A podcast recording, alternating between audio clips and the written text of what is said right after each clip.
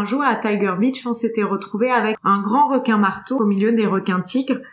Et ce grand requin marteau avait l'air de m'avoir un peu prise en grippe parce qu'il n'arrêtait pas de foncer un peu dans ma direction en faisant un petit peu des mouvements de mâchoire, donc en signe d'agacement. J'ai immédiatement euh, compris qu'il y avait un problème avec moi. Il n'était pas agressif, il venait pas euh, jusqu'au contact, mais clairement il montrait que quelque chose chez moi l'agaçait. Et donc j'ai tout simplement éteint mes phares de plongée, donc mes lumières euh, de plongée sous-marine qui sont assez puissantes, et immédiatement il s'est calmé. Donc probablement que les ondes électriques le dérangeaient parce qu'elles étaient très puissantes. Cyrielle est monitrice de plongée et fait partie de Lords of the Ocean. Nous avions vu dans l'épisode précédent que cette association se bat pour faire évoluer les mentalités sur les requins, des animaux injustement détestés et redoutés, mais qui sont de fait les seigneurs des océans. Les populations de requins ont chuté de 90% par endroit, victimes de la pêche, de la pêche accidentelle, de la pêche sportive, et aussi de cette pratique barbare, le finning. Le finning consiste à leur couper les ailerons, fines en anglais, et à les rejeter vivants à l'eau où les attend une mort lente et atroce. Ces ailerons sont vendus en Asie, où ils sont servis en soupe aux vertus prétendument aphrodisiaques. Plus de 100 millions de requins sont charcutés ainsi tous les ans dans le monde. La terrible vengeance des dents de la mer tue au moins 5 êtres humains par an dans le monde, pour un nombre stratosphérique d'attaques ou d'incidents qui avoisine la centaine. Selon l'UICN, l'Union internationale pour la conservation de la nature, sur les 500 espèces de requins, 30 sont en danger critique d'extinction et nous sommes passés de 15 espèces menacées à la fin des années 90 à presque 200 aujourd'hui. C'est pour lutter contre ce carnage et changer enfin les mentalités que Cyrielle est partie en janvier 2019 de Brest à bord du voilier Mecton. Elle était accompagnée de trois amis trentenaires, Jérôme le skipper, Benjamin le scientifique et Armel le réalisateur. Leur voyage a duré six mois ils ont traversé l'Atlantique, ils ont plongé en Guadeloupe, au Yucatan, c'est au Mexique, aux Bahamas, à Bimini, à Malpelo en Colombie et au Costa Rica. Ils ont côtoyé de près les plus beaux et les plus gros requins, les plus dangereux parfois. Suite et fin de l'entretien avec Cyrielle, c'est parti. Alors rebonjour Cyrielle. Bonjour. Alors on se retrouve après euh, un premier épisode euh, qui a eu pas mal de, succès, je dois dire, euh, pour continuer et terminer de parler des, requins, de, vos rencontres. Alors on avait fait votre périple, on avait vu que ça avait donné lieu à plusieurs films, à une web série, à laquelle je renvoie ceux qui nous écoutent. Aujourd'hui, je voudrais parler du cœur de votre projet, qui consiste à montrer aux gens que les requins sont magnifiques et qui sont pas spécialement dangereux. Donc euh, c'est un peu le menu euh, du jour. Et donc euh, je commencerai par par dire que le nom même de requin a une étymologie, alors moi je suis un peu un fan d'étymologie, assez déconcertante. Est-ce que tu veux bien nous rappeler l'étymologie de requin? En vrai, il y a plusieurs pistes là-dessus, parce que tout le monde s'accorde pas forcément sur l'étymologie du mot requin, donc je sais pas trop à laquelle tu fais allusion, mais il y en a plusieurs qui disent que ça viendrait du mot euh, requiem, ce qui semblerait pas forcément euh, avéré. On pense que c'est plutôt un rapprochement qui a été fait euh, bien plus tard, mais une origine plus probable, ce serait un rapprochement avec le mot chien, en tout cas en français, hein, qui en vieux français se disait qu'un. Après, donc en plus, ça fait l'association avec l'italien, parce qu'en italien, requin se dit maintenant squalo, mais c'est vrai que pendant très longtemps, on employait pesce cane, euh, donc le poisson chien. Est-ce que c'est à ça que tu faisais allusion? Je dois avouer que je me suis fait doubler sur ma droite par quelqu'un qui a encore mieux travaillé son étymologie que moi.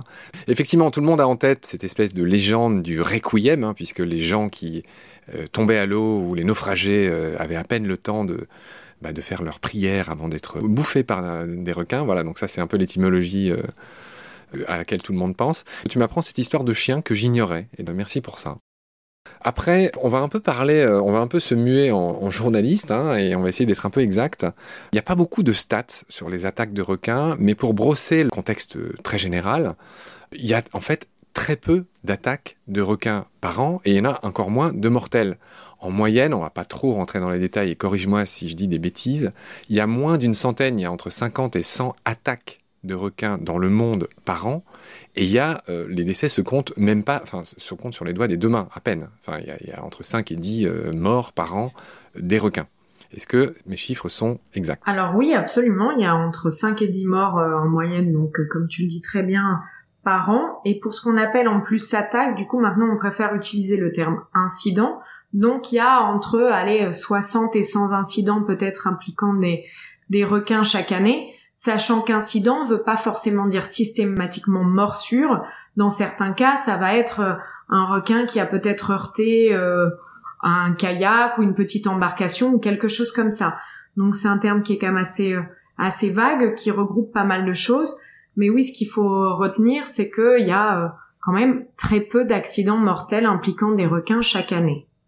Alors je voudrais que tu nous expliques aussi quelque chose d'évident. Enfin pardon, ce n'est pas évident pour tout le monde. Euh, les attaques des requins sont pas des attaques au sens où c'est quelque chose de prémédité. Ce sont des erreurs d'identification euh, des requins. C'est-à-dire que bien souvent un surfeur ou quelqu'un qui nage, euh, les plongeurs sont beaucoup moins attaqués que d'ailleurs, je le précise, les nageurs ou les gens qui, qui sont à la surface de l'eau. tu vas nous expliquer tout ça. Mais voilà, je, voudrais que tu reviennes sur ce qu'on appelle des attaques. Tu as bien dit que maintenant on préfère parler d'incidents. Euh, c'est pas si ridicule que ça. En effet, à la base, le requin, il confond l'humain avec un mammifère marin. Hein. les requins et les dauphins sont pas très copains. Hein. ils s'attaquent et ils se mangent les uns les autres. Et puis euh, tout ce qui est phoque, otarie et parfois euh, tortue. Est-ce que tu peux revenir là-dessus? Alors, avant tout, il faut savoir que les requins sont quand même assez méconnus, même s'ils commencent à être de plus en plus étudiés, bien sûr. Mais donc, tout ce qui se dit un peu sur les requins, la plupart du temps, ce ne sont que des suppositions. Euh, pour ce qui est vraiment donc des cas de morsure de requin, euh, donc comme tu le dis, c'est la plupart du temps sur des surfeurs ou des personnes en surface que ça va arriver. Hein, c'est extrêmement rare sur des plongeurs. Pour ce qui est du fait qu'il, c'est vrai qu'on dit très souvent que les requins vont confondre un humain avec une tortue ou un surfeur avec une tortue ou un phoque ou euh, c'est vrai que cette euh, hypothèse a tendance à être de plus en plus réfutée, même si c'est pas par tout le monde. Donc la communauté scientifique, on va dire, se partage un petit peu sur cette question. Mais euh, l'idée, ce serait un peu que les requins sont des, des animaux tellement évolués, parce que quand même ils ont survécu à toutes les extinctions de masse, ils sont présents sur Terre depuis depuis plus de 500 millions d'années, donc c'est quand même enfin, allez, plus de 400 millions, euh, peut-être même 500 millions d'années.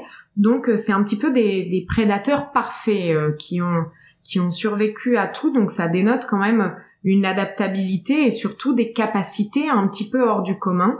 Et il faut savoir que les requins, par exemple, ont sept sens, contrairement à nous qui avons cinq sens. Ils ont les cinq mêmes que nous, mais ils ont deux sens en plus.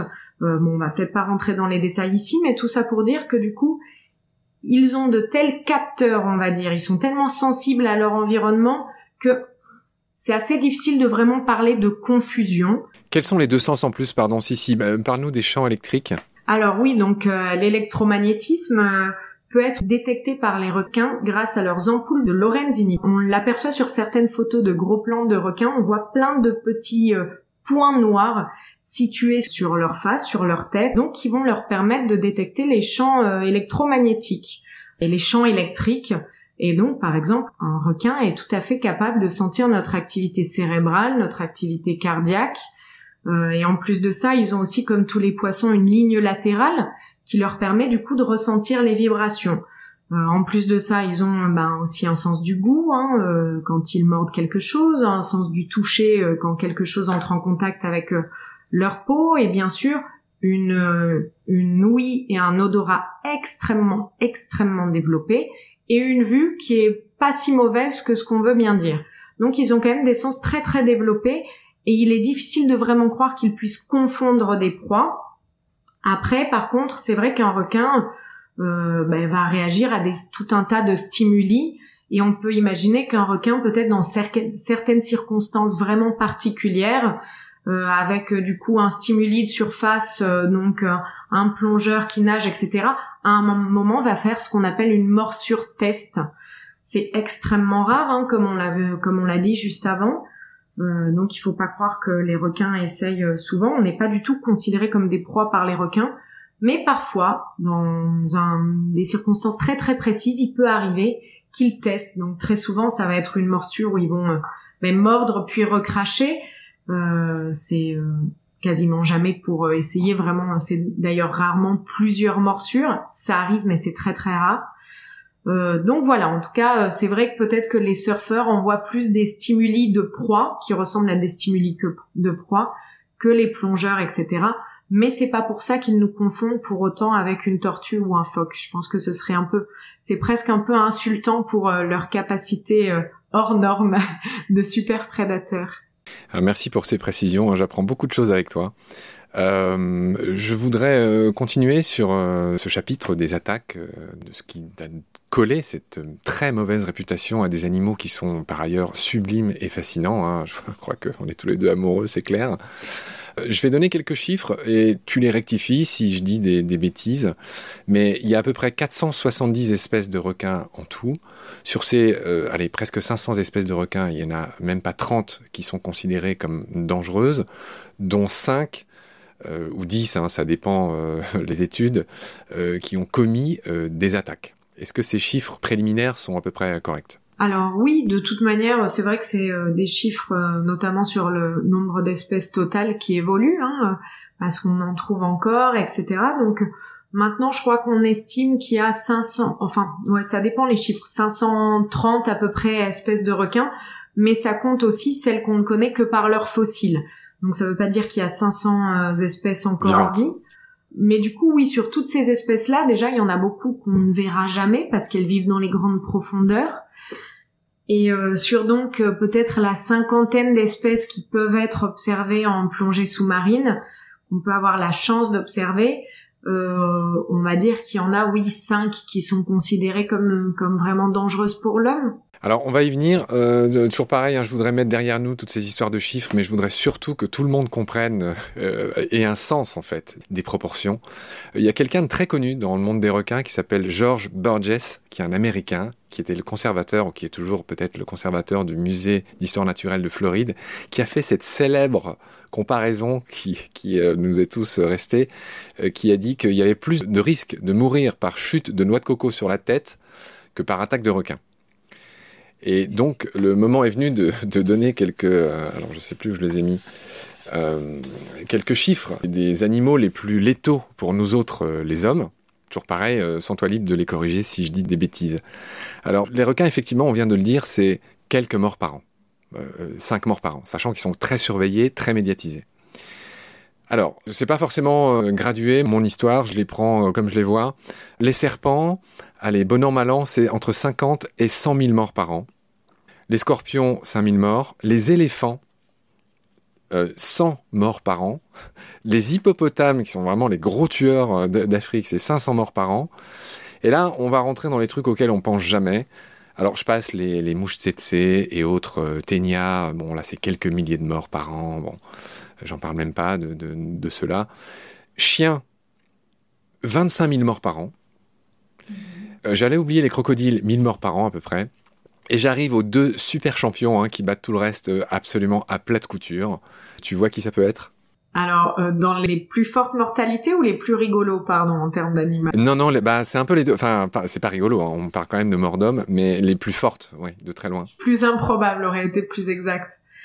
Euh, en termes, ben, je sais pas si tu as enlevé le moustique. Non, bien sûr. Bien sûr. Donc, euh, moustique avec le paludisme, la malaria, c'est à peu près un million de morts par an dans le monde. Et le bon numéro 2, qu'on oublie beaucoup, bah, c'est l'homme. L'homme qui est un loup pour l'homme, 500 000 morts par an, hein, deux mains d'homme. Donc on est sur du 100 000 fois plus euh, que les requins sachant que les hommes, c'est aussi eux qui déciment les requins. Enfin, c'était juste pour recadrer un petit peu. Je sais pas si tu as quelque chose à dire par rapport à ça. Oui, oui, ben, je pense que c'est bien de rappeler ces chiffres juste pour remettre, euh, voilà, les requins à leur juste place un peu là-dedans, parce que euh, nous, l'idée n'étant pas de dire que les requins sont de, gentils chatons, bien sûr que non, mais euh, ça reste des animaux sauvages hein, dans leur environnement naturel, donc il peut y avoir toujours potentiellement un risque. Mais l'idée, c'est de montrer que ce risque, contrairement à la médiatisation qu'on en fait, ou contrairement aux films d'horreur qu'on connaît bien, eh ben, n'est pas du tout aussi important qu'on l'imagine, voire il est presque dérisoire, ce qui n'enlève rien bien sûr à l'horreur euh, de voilà des accidents. Hein. Mais euh, même il y a un autre exemple que je trouve assez parlant, c'est par rapport aux méduses. Si je me trompe pas, je crois que les méduses c'est environ 50 personnes par an qui meurent à cause d'une piqûre de méduse. Donc c'est quand même dix fois plus que les requins, sachant que pour euh, ces personnes qui meurent de piqûres de méduse, parfois c'est même des personnes qui ne sont pas allées dans l'eau, c'est tout simplement en marchant sur la plage. Donc euh, au bout d'un moment, oui, il y a des risques hein, partout et surtout avec les animaux sauvages. Mais euh, voilà, les requins sont pas du tout les mangeurs d'hommes et les, euh, les tueurs qu'on imagine, quoi. Tout ça fait que j'avais oublié de dire le nombre de morts par an par noix de coco. Hein, je, vous le devais, et c'est donc à peu près 150 euh, morts par an par chute de noix de coco sur la tête. Et, c'est ça qui était juste. Alors pardon, une mort n'est jamais rigolote, mais improbable, comme tu l'avais dit tout à l'heure. Ou étonnante. Je voudrais vraiment clore ces histoires de chiffres euh, pour aller plus dans le détail. Euh, J'ai dit tout à l'heure qu'il y avait euh, une trentaine de requins potentiellement dangereux. Je vais en retenir une dizaine et je voudrais qu'on les passe en revue avec toi. Et c'est donc les stats de l'ISAF, donc l'ISAF, c'est euh, International Shark Association, euh, et je sais plus c'est quoi le F, mais c'est un peu les gens qui recensent les, les, attaques. Tu vois à quoi je fais référence? Shark Attack File, ouais. Oui, Shark, Shark Attack File. Merci de compléter ça. Et l'étude est malheureusement très vieille. Hein, les chiffres que je donne, c'est 1990-2005. Est-ce que tu as mieux que moi? Là, sous les yeux, non, je vais pas avoir grand-chose. Bon, mais je pense que ça a peu évolué, donc euh, voilà. Donc le, le numéro un hein, dans, dans les attaques, euh, malheureusement, enfin malheureusement, c'est le requin blanc. Hein, sur cette période, donc en 15 ans, il y a eu 410 attaques de recensés. Donc le requin blanc, est-ce que tu veux dire un mot? Alors oui, sur le requin blanc, bah, c'est vrai que c'est un petit peu difficile, euh, en plus ne connaissant pas exactement les, les données là euh, en question. Comme je disais tout à l'heure, parfois dans attaque, on classe des choses qui, euh, qui n'impliquent même pas de morsure. Donc euh, donc c'est difficile de savoir exactement de quoi on parle. Après sur le requin blanc, finalement c'est un requin en dehors de quelques zones du monde qui vit quand même loin des côtes. Donc c'est pas un requin qu'on considère enfin voilà, quand on se met à l'eau, il faut pas se dire oh là là mais si je croisais un requin blanc parce que malheureusement mais la preuve nous on essaye d'en trouver dans nos épisodes, on ne les trouve même pas. C'est quand même un requin voilà qui euh, que l'on croise très rarement, contrairement à d'autres, dans des zones où évolue l'homme. Donc euh, celui-ci, en général, faut le, le chercher. Après, il y a juste des zones un peu particulières, comme en Californie, par exemple, Californie ou Australie, où, on, où vont être euh, un peu regroupées la plupart euh, des attaques, avec quelques autres points sur le globe. Et en vrai, ces accidents se font le long des côtes sur des surfeurs la plupart du temps, parce que il faut savoir que à ces endroits-là, il y a des zones de nurserie donc euh, c'est vrai que les nurseries c'est là donc où vont euh, évoluer les, les, juvéniles. Et donc c'est vrai que c'est des zones où il y a du passage, du passage de grands requins quand même proches des côtes et tout ça, mais il y a très peu d'endroits dans le monde où c'est le cas. Euh, voilà, après la plupart de ces accidents, de ces morsures, en tout cas une fois de plus, étant sur des nageurs ou des surfeurs. Voilà. Très bien. J'ai changé mon fusil, ou plutôt mon harpon d'épaule en cours de route. Euh, je vais te dire quels sont les requins les plus impliqués dans les attaques, et puis après, je voudrais qu'on dise un mot sur chaque requin sans nécessairement parler à chaque fois de, de, des attaques. Donc, je vais te faire mon petit tableau, puis après, on, on va passer aux espèces les plus remarquables. Donc, le numéro 1, je l'ai dit, euh, c'était le requin blanc, 410 attaques. Ensuite, beaucoup moins, enfin un tiers de moins, c'est quand même en, en bon numéro 2 le Galeocerdus cuvier. Donc ça, c'est le, c'est le tigre. Je vois que tu connais même tes noms latins. En 3, c'est le Carcarinus leucas. Le bulldog. Très bien. En 4, le Carcarias taurus. Alors oui, le requin taureau, ouais, ce qui me paraît euh, ouais. assez improbable. ouais. En 5, c'est... Euh, alors j'ai plus le nom latin, c'est le requin dormeur. Ah d'accord, ouais, six... le requin nourrice, oui, donc on parle, d'accord. En 6, euh, c'est un de mes petits préférés, euh, c'est euh, un de mes gros préférés, c'est le requin mako, qui est en voie d'extinction, dans l'Atlantique Nord en tout cas. En 7, c'est le requin bordé, j'avoue, je le connais très mal. En 8, c'est encore un magnifique requin qui a l'air un peu placide, contrairement à tous les autres, c'est le requin bleu, qui s'appelle Prionacea glauca, un drôle de nom latin. En 9, c'est le citron et en 10, c'est le récif. Voilà. Je pense que ces chiffres ont un peu évolué, surtout que bon, vu que c'est des chiffres assez vieux, il faut admettre que l'activité de tourisme côtière a quand même énormément évolué dans le monde. Donc on est peut-être plus sur le même euh, genre d'incidents euh, et d'interactions. C'est vrai que ben voilà, hein, le, le tourisme de plage, le tourisme balnéaire s'est énormément développé dans des endroits où il y a parfois quand même beaucoup de requins, par exemple en Floride, où ils ont toujours eu beaucoup de requins, et c'est vrai que maintenant les plages de Floride sont quand même archi bondées, donc il y a énormément d'interactions entre les hommes et les requins chaque jour. Mais du coup, oui, il faut jamais perdre ça de vue aussi, c'est que quand même euh, voilà, le tourisme s'est énormément développé, le tourisme de plongée et tout, et, tout ça aussi, hein, et de surf et toutes ces activités. Donc bien sûr, ça a un impact sur sur le nombre d'incidents euh, qu'on peut relever ces dernières années. je crois que là, les, les espèces qui sont plutôt en numéro euh, dans le top 5, on va dire, ça va être le grand requin blanc. En deuxième, ça doit être ou le tigre ou le bulldog. Et après, le, le requin longimane. Euh, euh, qu'est-ce qu'il y a d'autre? Je sais qu'il y en a un autre qui rentre en compte. Euh, bon, mais le grand requin marteau, alors que vraiment il y a très peu de morsures à cause de, de grands requins marteaux qui sont référencés. Qui vivent très profond, les requins marteaux. Oui, et même pas forcément, mais en plus c'est un requin qui très souvent dans ses comportements et ses approches va être assez pacifiste, en tout cas de ce que j'ai pu constater moi. Euh, voire euh, assez peureux en général, contrairement euh, à d'autres espèces un peu plus curieuses, comme on disait tout à ben, dans le précédent épisode, le longimane. C'est vrai que le requin, grand requin marteau, va être un peu plus timide. voilà, mais dis-moi, je sais pas ce que tu veux que je dise de. Non, non, non, non, non, non, non. Je pense que tu, tu as raison. Hein, mes, mes infos sont vieilles, mais j'en ai pas trouvé de plus récentes en termes d'études un peu fiables. Euh, et, et, tes précisions étaient les bienvenues. Je voudrais ajouter que euh, en France, on est euh, assez sensibilisé aux requins puisqu'il y a beaucoup d'attaques de bulldogs à la Réunion. J'y reviens pas forcément. On fera peut-être autre chose, un autre moment là-dessus. Enfin, à moins que tu aies quelque chose à dire. Je voudrais juste dire que là, ces jours-ci, alors on, comment dire, ceux qui nous écoutent. ne le savent pas, mais voilà, on a enregistré cette émission le 31 juillet 2020. Euh, il vient d'y avoir une attaque dans le Maine, aux États-Unis, et il y a une femme de 63 ans qui a succombé à l'attaque d'un grand requin blanc. On a retrouvé une dent de ce requin euh, dans son corps.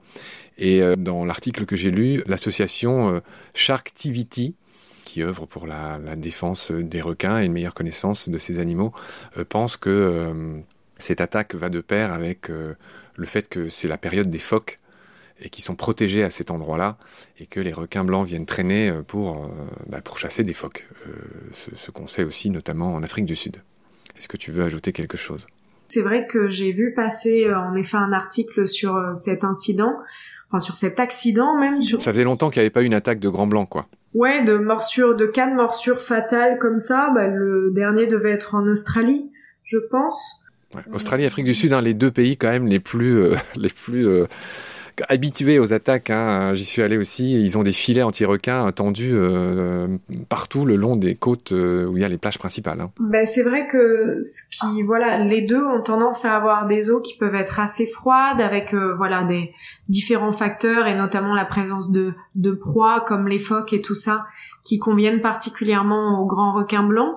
Donc c'est vrai que ça va être des endroits où on en trouve quand même plus que dans les plus la plupart des autres endroits de la planète. Donc où bien sûr il y a un peu plus euh, il y a un peu un peu plus de cas de morsure. Après voilà, comme on disait, il faut toujours remettre ça dans le voilà, entre 5 et 10 attaques mortelles par an sur des populations de requins qu'on extermine littéralement hein. euh, parce qu'on estime qu'en 60 ans, euh, il y a plus de 90% des espèces de requins, des populations de requins du globe qui ont disparu.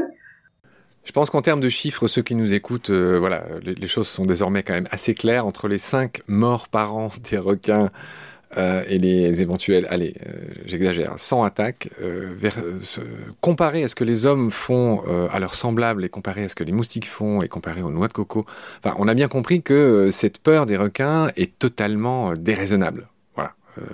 et donc je te propose qu'on laisse tomber ce chapitre important, hein, il fallait en parler, c'était un peu ce qui a motivé votre voyage, qu'on laisse tomber ce chapitre des attaques et des morts, pour finir par parler un petit peu euh, des requins les plus remarquables, euh, des familles les plus remarquables.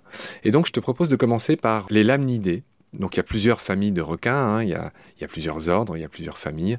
Les lamnidés, euh, ça vient du, grec lamné qui veut dire tout simplement requin, bah, c'est un peu les grands classiques. Hein. Les, les, lamnidés, c'est la famille du requin blanc, euh, du mako avec son bonnet pointu, euh, du requin saumon, du requin taupe qui sont un peu moins connus. Euh, voilà. Et donc, ce qui caractérise les lamnidés, c'est qu'ils n'ont pas de paupières nictitantes. Je veux bien que tu nous expliques ce que c'est. Alors la paupière nictitante, en effet, c'est quelque chose que vont avoir certaines espèces de requins, qui est, euh, bah, comme le dit son nom, une sorte de paupière qui va se lever euh, du bas vers le haut, et donc ça fait une espèce de couverture blanche qui va servir à protéger l'œil des requins quand ils s'apprêtent par exemple à entrer en contact avec une proie, euh, avec un obstacle ou avec quelque chose. ou avec un danger potentiel, donc ça va leur servir tout simplement à protéger leurs yeux. Très bien. Donc ça, c'était pour la paupière nictitante qui distingue les lamnidés des, par exemple, des carcarinidés. Et là, c'est pareil. Hein. moi, je m'intéresse beaucoup à l'étymologie. C'est un joli nom, carcarinidé. Hein. Tout le monde connaît le nom latin du requin blanc, euh, Carcharodon carcarias. Et donc, en grec, carcaros, ça veut dire coupant. Et rhino, c'est le nez. Donc, euh, l'étymologie de ce nom, bah, c'est les nez coupants. Et donc, cette famille des carcarinidés, eh bien, c'est celle des euh, longimanes, des tigres, des requins bleus et aussi, si je dis pas de bêtises, des requins bulldogs. Est-ce que tu euh, confirmes ce que je suis en train de dire? Oui, oui, oui. Bon. Il y a une autre famille, alors euh, j'ai un peu mal vendu mon histoire. Je parle d'abord brièvement des familles, puis après on va voir chaque espèce. donc mon amour total pour les sphyrinidés, les sphyrinidés avec un Y, PHY, c'est la famille des requins marteaux, hein, donc qui compte 10 espèces. Et j'ai précisé tout à l'heure que voilà, les requins marteaux, ils sont très spéciaux, ils peuvent faire des virages plus serrés, ils ont une meilleure portance grâce à cette barre en T. Ils ont une très grande, enfin en tout cas le grand, euh, le, le Sphyrna mokaran, le grand requin marteau, il a une immense nageoire dorsale, c'est presque celui qui a la plus grande nageoire dorsale chez les requins. Mm-hmm. Et puis, est-ce que tu veux euh, ajouter quelque chose sur les sphyrinidés Le plus marquant, voilà, ça va être cette forme de, de marteau là très particulière et justement sur laquelle il y a énormément énormément d'ampoules de Lorenzini. Donc c'est vraiment des requins qui vont être très très sensibles au champ électrique. Euh, et d'ailleurs si je peux dire une petite anecdote à ce sujet-là euh, sur notre rencontre avec les les grands requins marteaux pour montrer cette hypersensibilité, et eh ben il se trouve qu'un jour à Tiger Beach on s'était retrouvé avec un un grand requin marteau euh, donc au milieu des requins tigres et ce grand requin marteau avait l'air de m'avoir un peu prise en grippe parce qu'il n'arrêtait pas de, foncer un peu dans ma direction euh, en fermant, en faisant un petit peu des mouvements de mâchoire, euh, donc en signe d'agacement. Et euh, j'ai immédiatement compris qu'il y avait un problème avec moi. Il n'était pas agressif, il venait pas, voilà, jusqu'au contact, mais clairement il montrait que quelque chose chez moi l'agaçait. Et donc j'ai tout simplement éteint mes phares de plongée, donc mes lumières de plongée sous-marine qui sont assez puissantes. Et immédiatement il s'est calmé. Donc euh, probablement que les ondes électriques le dérangeaient euh, parce qu'elles étaient très très puissantes. Voilà. C'est une magnifique histoire. C'est une magnifique histoire en qui montre à quel point ils sont sensibles à des choses que nous euh, on ne voit pas, puis aussi à quel point on peut être intrusif finalement de venir avec ces, ces lumières auxquelles ils sont pas habitués. Complètement. Et à quel point ils sont tolérants aussi, parce que c'est pas parce que je le dérangeais et parce qu'on est voilà, comme tu dis, intrusif de par bien des manières sous l'eau. Et ben quoi qu'il en soit, c'est pour ça qu'ils qu'il a tenté de me mordre justement ou qu'il est devenu agressif. Très bien, alors il nous reste 10 minutes, on va essayer de bien les mettre à profit. Je voudrais aborder une série de faits sur les requins et passer en revue les différentes espèces. Déjà, je voudrais aborder la confusion entre le requin bulldog, qu'on appelle bull shark en anglais, qui est souvent confondu avec le requin taureau, en tout cas en français, qui appartient pour le coup à une autre famille, la famille des Odontaspitidés, qui est une famille assez caractéristique. C'est un peu les requins qui ont l'air le plus terrifiant, euh, puisqu'ils ont des dents extrêmement visibles et extrêmement effilées. Donc c'est la famille du requin taureau, c'est les raggies, les célèbres raggies qui est en Afrique du Sud, des ragged tooth shark en anglais. Alors pardon, moi je connais les noms surtout en anglais. Tu vois qu'ils sont aussi dans les aquariums et qui ont des dents très visibles et très effilées. Tu veux dire un mot sur ça? Ils sont vraiment victimes un peu d'un délit de sale gueule parce que c'est vrai qu'ils font partie de ces requins assez impressionnants avec toutes leurs, leurs dents protubérantes là, enfin qui sortent de tous les côtés.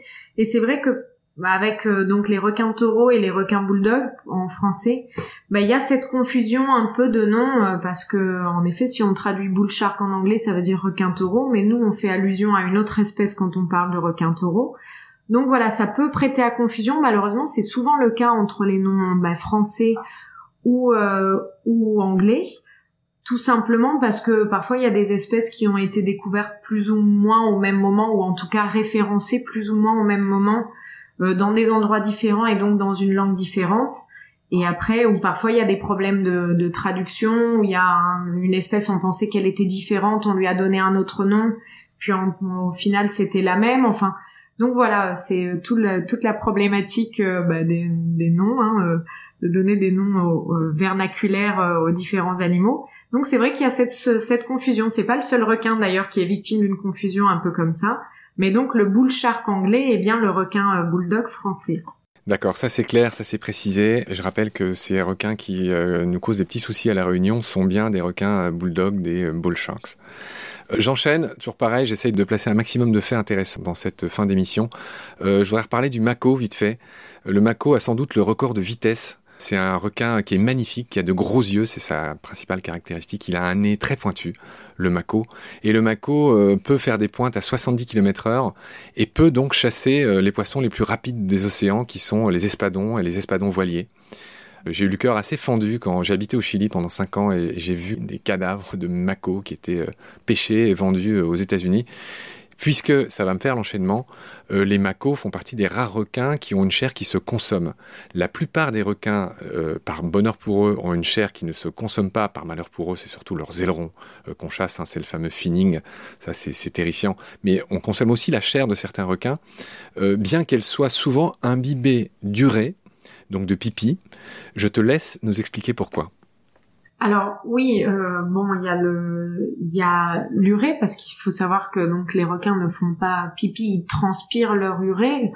Mais euh, bon, il y a un autre gros problème quand même avec la consommation de la chair de requin, c'est qu'en plus les océans étant vraiment pollués et les requins ayant une croissance lente et étant au sommet de la chaîne alimentaire, ils accumulent aussi des, des quantités de métaux lourds et d'autres voilà d'autres molécules problématiques on va dire euh, assez impressionnantes. Donc de toute manière ils sont vraiment même quand leur leur chair peut être bonne ils sont vraiment impropres à la consommation. Euh, donc c'est bon à savoir parce que certes le mako euh, qui soit dit en passant je crois qu'on estime même qu'ils peuvent peut-être il semblerait qu'ils puissent même aller jusqu'à 100 km heure à peu près en vitesse de pointe ce qui est vraiment impressionnant et qui est dû notamment à la forme de leur de leur queue, hein, euh, qui leur donne une grande puissance. Mais du coup, il faut savoir que pour ces espèces de requins consommables, ben quand même en France, euh, on consomme, parfois sous d'autres noms, du requin. Donne ces noms. Par exemple, on va consommer comment ça s'appelle déjà ce qu'on vendait comme ce qu'on donnait dans les écoles comme poisson. Il y a le veau de mer en effet qui est souvent du requin taupe par exemple si je me trompe pas qui est du coup vendu euh, comme tel dans les supermarchés, comme du veau de mer, donc euh, on n'imagine pas forcément que c'est du requin. Mais il y a aussi d'autres espèces, et j'ai le nom, pardon, je suis désolée, qui m'a échappé, mais qui sont en fait souvent des petites euh, émissoles ou de la roussette ou des choses comme ça, qui sont vendues en France, donc sous un nom un peu passe-partout, et que pendant très longtemps, je sais pas si c'est encore le cas, mais qui est le poisson qu'on donnait dans les écoles. Donc euh, voilà, en France, on n'est pas un exemple non plus de consommation malheureusement des requins. Euh, il y a très souvent du requin renard aussi qui est proposé sur les étals, hein. alors que c'est une espèce aussi malheureusement dont on a du mal à estimer les populations en Méditerranée, mais qui est euh, en train de disparaître. Quoi. Le requin renard, alors pardonne-moi de faire mon Jean-Claude Van Damme, c'est le thresher, c'est le requin fouet avec une queue qui est plus grande que son corps qui lui sert à assommer les poissons. Ouais, magnifique requin. Oui, oui. Enfin, il y a, tellement de choses à dire que sur les requins, on pourra pas faire le tour aujourd'hui. Je voudrais juste préciser quelque chose. Euh, on, s'est mal compris. Je voulais juste que tu expliques un, fait euh, étonnant chez les requins, c'est que sans rentrer trop dans les détails, euh, les poissons doivent boire beaucoup d'eau puisque leur peau, leur corps transpire en permanence, rejette de l'eau douce dans l'eau de mer, parce qu'il y a une espèce de loi physique qui fait que un milieu très concentré en sel va attirer un, enfin, il, va y avoir une espèce d'équilibre euh, de chaque côté d'une paroi. Euh, dès lors qu'il y a une concentration forte et une concentration faible. Donc c'est ce qui se passe chez les poissons. Donc les poissons doivent boire et rejeter beaucoup d'eau. Les requins ont trouvé un autre système euh, pour s'affranchir de ça, c'est que leur chair est imbibée de leur urée, ce qui contrebalance la pression osmotique euh, de l'eau qui fait que les requins, en gros, se pissent dessus. C'est horrible de le dire comme ça. Et ce qui rend leur chair assez impropre à la consommation. Oui, absolument. Bon, très bien. Du moment que tu confirmes ce que je dis, enfin moi c'est un truc qui m'a toujours fait sourire et voilà, je trouve ça très malin en fait de recycler son urée euh, comme ça. C'est là ce que tu disais, les requins sont quasiment parfaits depuis le départ, depuis 450 millions d'années. Tu vois, ils ont même trouvé le moyen de recycler leur urée, donc ça doit les rendre euh, encore admirables. Quelles sont les autres choses que je voulais dire rapidement? Il y a plein d'oublis euh, dans les fameux requins de la famille du requin taureau. Il y a un requin qui s'appelle le requin féroce et qui s'appelle comme ça justement parce qu'il a les dents effilées et qui fait peur. C'est la famille des Odontaspitidés que je mentionnais tout à l'heure, les fameux raggies, donc le requin féroce. J'aurais voulu qu'on parle de la caudale hétérocerque des requins, c'est-à-dire le fait que, bah, je, te, laisse l'expliquer, le fait que leur queue soit pas symétrique. Alors oui, du coup, euh, il y a certains requins, d'ailleurs pas tous, hein, mais la plupart des requins ont une caudale hétérocerque, c'est-à-dire que le lobe supérieur va être plus grand que le lobe inférieur. En vrai, il faut savoir que du coup, ça a une utilité. Déjà, c'est très développé euh, chez les requins, surtout qui se déplacent proche du fond, parce que ça va leur permettre de pouvoir s'en rapprocher un peu plus. Euh, donc, ils vont pouvoir, euh, ils vont pouvoir, voilà, s'approcher du fond sans que leur nageoire touche par terre. mais il y a des requins qui vont avoir justement le lobe inférieur quand même plus développé que d'autres. Par exemple, le requin mako qui lui a vraiment une une caudale qui va être assez symétrique et ce qui va être ce qui va lui donner sa puissance. Alors qu'un requin qui a un lobe inférieur vraiment très peu développé va être un requin en général qui a moins besoin d'être rapide, par exemple. Mais qui va être plus manœuvrable dans les récifs. Très bien. Euh, alors l'émission touche à sa fin. Je vais balancer mes dernières cartouches et puis tu les commenteras si tu le souhaites. Mais je voulais vraiment essayer de tout dire, notamment qu'il y a quelque chose qui m'avait fait sourire, c'est que euh, le requin euh, tigre, qui est magnifique aussi, euh, bah, c'est pas des, rayures, mais c'est plutôt des, taches qui tendent à, devenir des barres au fur et à mesure que l'animal grandit. Donc voilà, les juvéniles ressemblent plus à des léopards et ils deviennent des tigres en grandissant. Je voulais dire un mot sur le requin du Groenland, qui fait partie d'une famille qui s'appelle les Simniosidés. qui est ce requin qui a tout simplement le record, qui aurait le record de longévité de tous les vertébrés. C'est un requin qui pourrait vivre jusqu'à 400 ans, euh, qui est assez tranquillou, euh, qui est un requin benthique, c'est-à-dire qui vit au fond, qui est tout lent, tout lent, et qui euh, voilà, qui pourrait vivre plus de 400 ans, on pense. J'aurais aimé en parler plus du requin du Groenland, qui est souvent aveugle et qui a une crevette qui vit dans ses yeux. C'est assez terrifiant. dire un mot aussi sur les. Est-ce qu'on dit un mot sur les roussettes? Non, tant pis pour elles. Euh, c'est ces tout petits requins qui font plaisir de certains aquariophiles, puisque certaines espèces d'adultes qui dépassent pas euh, quelques dizaines de centimètres. Euh, et puis, et puis voilà. Est-ce que toi-même tu voudrais nous rajouter quelque chose sur les espèces les marquantes que nous n'aurions pas encore citées? Écoute, je pense que tu as fait non, tu as fait un, beau tour d'horizon. allez, on peut en rajouter un, un, petit qui est pas si si emblématique et très impressionnant, mais quand même qui était très présent dans nos eaux et qui en a beaucoup disparu, c'est le requin ange. L'ange de mer. Un ange commun euh, qu'on trouve maintenant aux Canaries, mais qui a été euh, exterminé de l'Atlantique Nord et qui avait quand même donné son nom à la baie des Anges à Nice, parce qu'apparemment autrefois on en trouvait énormément, euh, voilà, sur les côtes du sud-est de la France. Et maintenant, on n'en trouve plus du tout. Peut-être, il semblerait, à certains endroits de Corse, mais c'est devenu extrêmement rare. Voilà. Bah, merci Cyril. Alors euh, voilà, j'ai poussé jusqu'au bout, c'est passionnant. Moi j'ai vraiment que des papillons dans le ventre depuis le début que je parle avec toi. Je te remercie infiniment. Je sais que vous êtes très occupé en ce moment, très sollicité par les médias et je renvoie tout le monde vers vos sites Lords of the Ocean. Euh, j'ai passé un excellent moment avec toi. J'espère te rencontrer un jour à Nice. Euh, on l'a dit tout à l'heure. Voilà, je, je peux que te remercier de tout ce que tu m'as appris, de tout ce que tu nous as appris sur les requins, qui sont des créatures euh, euh, juste admirables. on ne sait pas comment le dire, on ne sait plus comment le dire, et qui sont pourtant ultra chassés. 90% de la population des requins aurait disparu, je le rappelle. C'est, c'est vraiment à pleurer. Et je te laisse le mot de la fin, et voilà. Ben merci, merci de, cette invitation en tout cas et de cette discussion très intéressante. Et puis oui, juste euh, bah, pour finir quand même le, but de, toute cette histoire, c'était vraiment de sensibiliser au fait que certes les requins déjà sont pas les monstres qu'on imagine, mais qu'en plus ils ont vraiment besoin bah, qu'on les protège à plein de niveaux. Il y a énormément d'associations en France qui font du bon boulot pour ça aussi, pour protéger notamment les requins de Méditerranée. Donc euh, ça vaut le coup de, de s'y intéresser et de boycotter absolument tous les gens euh, bah, qui en vendent sur les marchés ou dans les restaurants. voilà. Très bien.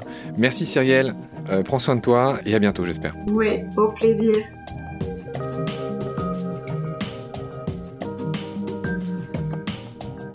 C'est la fin de cet épisode. Merci de l'avoir suivi. Rendez-vous mercredi prochain pour de nouvelles découvertes. Merci de partager le lien du podcast Baleine sous Gravillon et de vous abonner si vous avez aimé. Des étoiles et des commentaires sont les bienvenus si vous voulez m'aider. Vos critiques, conseils, suggestions et idées, pourquoi pas des contacts, sont aussi les bienvenus sur la page Facebook de Baleine sous gravillon que j'alimente et consulte tous les jours. D'ici là, prenez soin de vous et de ce qu'il y a autour de vous. Merci. À bientôt.